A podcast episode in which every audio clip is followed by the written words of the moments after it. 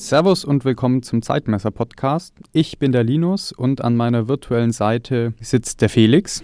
Einen wunderschönen guten Abend oder Nachmittag oder morgen. Und wir beide werden euch durch den Zeitmesser-Podcast begleiten. Was wollen wir mit diesem Podcast erreichen? Haben wir einfach nur Langeweile? Ist uns hier in der Quarantänezeit im Jahr 2020 einfach nur langweilig geworden? Oder haben wir wirklich was Elementares, was wir teilen möchten? Ich glaube, es ist eine Mischung aus allem.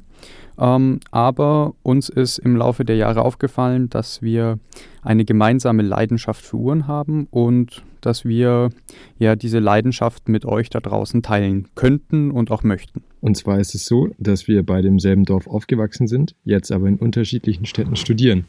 Und immer wenn wir uns wieder treffen, dann äh, ja, stellen wir uns so Fragen wie Royal Oak oder doch lieber die Nautilus. Und darf man seine Taucheruhr überhaupt in einem Lederband tragen?